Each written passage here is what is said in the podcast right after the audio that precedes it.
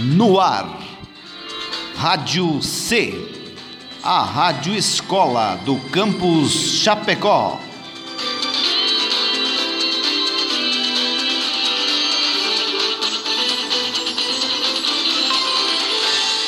Aviso. O programa que você ouvirá a seguir não foi gravado nos estúdios da Rádio C. As pessoas envolvidas nesse projeto gravaram os áudios deste programa de suas respectivas casas, respeitando as orientações de combate e prevenção do Covid-19. Eu sou o Jefferson Poppermeier. Eu sou Pedro Prola. Eu sou João Gabriel Peralta de Carvalho e vou interpretar um praticante da religião jainista. Eu sou o Juan e hoje vou interpretar o Mahavira. Essa é mais uma edição do programa Historicizando. Para onde vamos? De onde? Quando foi a Revolução Por Francesa? que Mary da Escócia foi decapitada? E se os indígenas tivessem derrotado os As sereias realmente Por que a existiram? pré-história americana foi diferente da europeia? O que foi a Era Vargas? Por que não foram os americanos que conquistaram a O que Europa? faz um historiador? Historicizando. E hoje vamos falar sobre uma das principais religiões da Índia, o jainismo, com o nosso convidado João.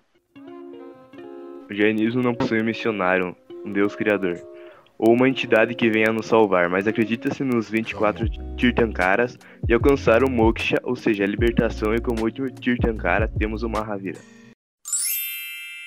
Opa, alguém falou meu nome? Desculpa aparecer assim do nada, é difícil ouvir esse nome por aqui, por essas terras. Quem é você? Você é o Mah Mahavira? Sim, seguidor. Eu sou um Tirthankara, e com dedicação você também pode alcançar o Moksha. Então, quer dizer que hoje temos um participante especial no nosso programa? Podemos continuar?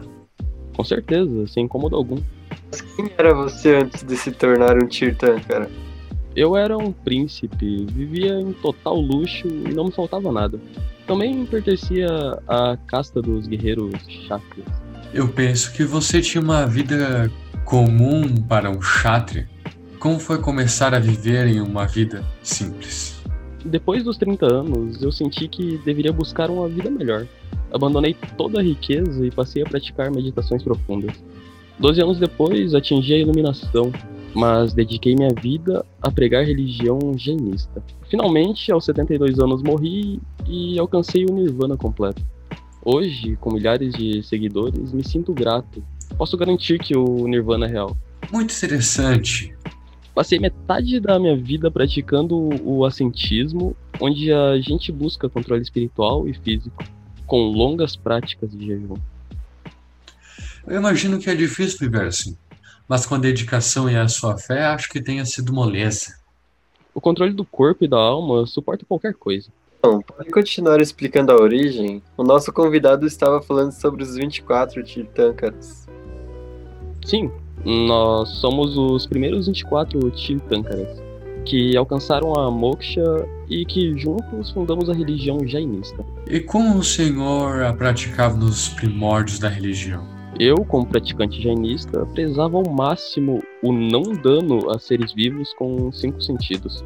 Fazia uso do mínimo e vivia somente com o necessário para sobreviver. Uma vida simples, porém muito sagrada.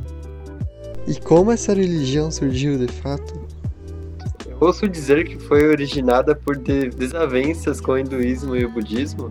O jainismo é uma das religiões mais antigas da Índia, juntamente com o hinduísmo e o budismo, mas ainda assim não foi uma herésia dessas religiões. Surgimos de forma originária e temos orgulho por isso. Sempre fui muito curioso sobre as suásticas na sua religião. Eu gostaria de saber mais, já que se iguala ao símbolo do nazismo. Bom, posso explicar essa, Mahavira? Com toda certeza. Muito obrigado. Bom, a suástica, apesar de ser um dos símbolos do nazismo, foi copiada da detúrpada por Hitler, não, não tendo ligação com seu significado original. Dentro do jainismo, funciona da seguinte maneira: todos os templos, assim como os livros santos jainistas, contêm a suástica. As cerimônias começam e terminam com o desenho da suástica, feito várias vezes em volta do altar. Pode me completar, senhor? Sim, ela representa o sétimo Jina, o Tirthankara Suparsva. É considerado uma das 24 marcas auspiciosas. O emblema do sétimo Arhat dos tempos atuais. E ela simboliza também as quatro formas que a alma deve passar. E como eram os quatro estágios pela qual a alma precisa passar? Como já dito, são quatro estágios e eles seriam infernal, animal, humano e celestial. A alma deve passar pelo menos um dia por esses quatro estágios. Tenho certeza que vocês também usam de doutrinas. Poderiam nos dar alguns exemplos? É claro, temos várias doutrinas, mas podemos resumi-las em cinco principais. A aparigraha, onde a posse dos bens, com exceção dos necessários para tarefas diárias, são totalmente proibidos. Percebemos que no judaísmo o consumismo não é aceito. Por quê? Bem, para nós a violência surge pelo desejo de possuir, dominar e controlar. E não somente bens, como também escravos e serviçais, pois são relações de exploração de um dos outros. Por isso é importante não se apegar nem às coisas, nem às pessoas. Daí deriva não pegar nada que seja diretamente oferecido.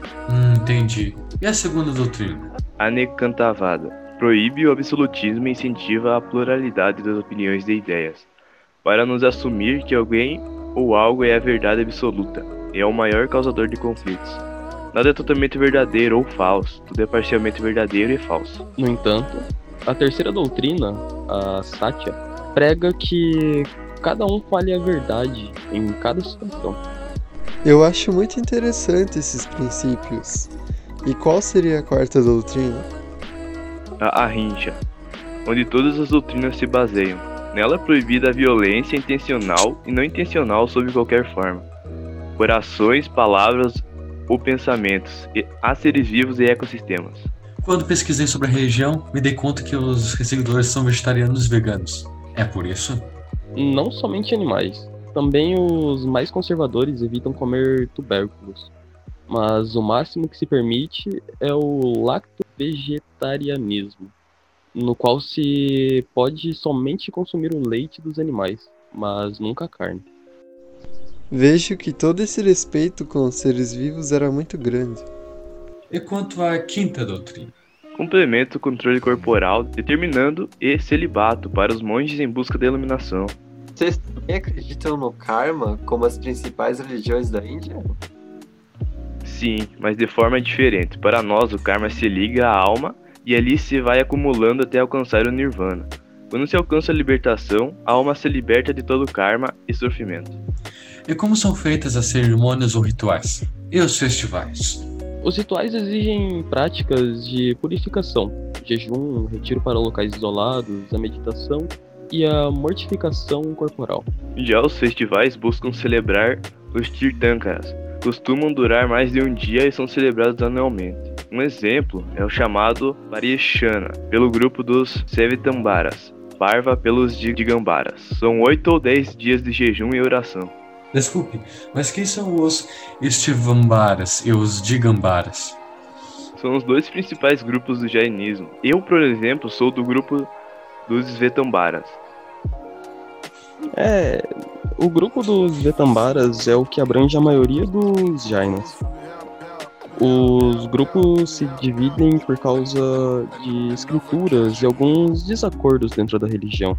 Mas a principal característica deles é que os Svetambaras fazem uso de roupas e são menos radicais em suas práticas. Já os Digambaras, os monges, devem viver com nudez total, usando máscaras e varrendo o chão, para evitar matar animais microscópicos, e as mulheres precisam renascer como homem para atingir a libertação. Entendi, muito interessante. Muito interessante a religião de vocês. Uma religião que não é muito comum de se falar aqui no Ocidente, até muito difícil de se encontrar. Acho que muito, minhas dúvidas já foram sanadas aqui. E as suas, Pedro? Sim, creio que o, o principal da religião foi dito aqui, mas também acho que falta muita coisa. Obrigado, fico muito agradecido. E principalmente com a ilustre presença do Mahavira. Fico muito grato com a participação inusitada no nosso programa. Sim, fiquei muito surpreso. É um tanto surreal. De nada, humanos. Muito obrigado a vocês. Tchau. Que incrível, ainda não acredito que isso aconteceu. Nós também. Mas foi isso então, João. Obrigado pela sua participação. Eu quem agradeço. Até mais.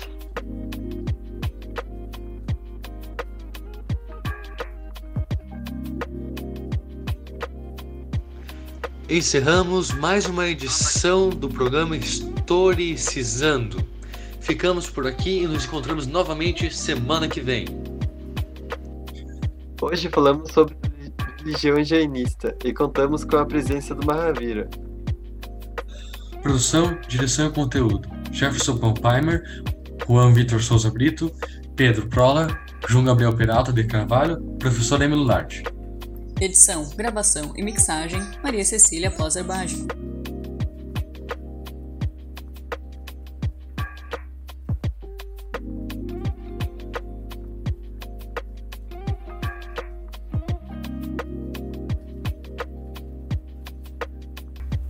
Thank you.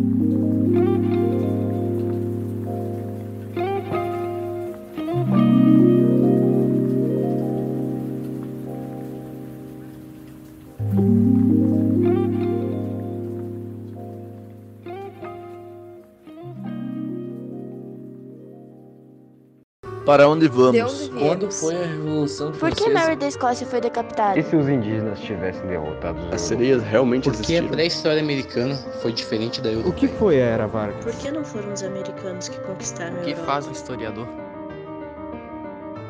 Historicizando.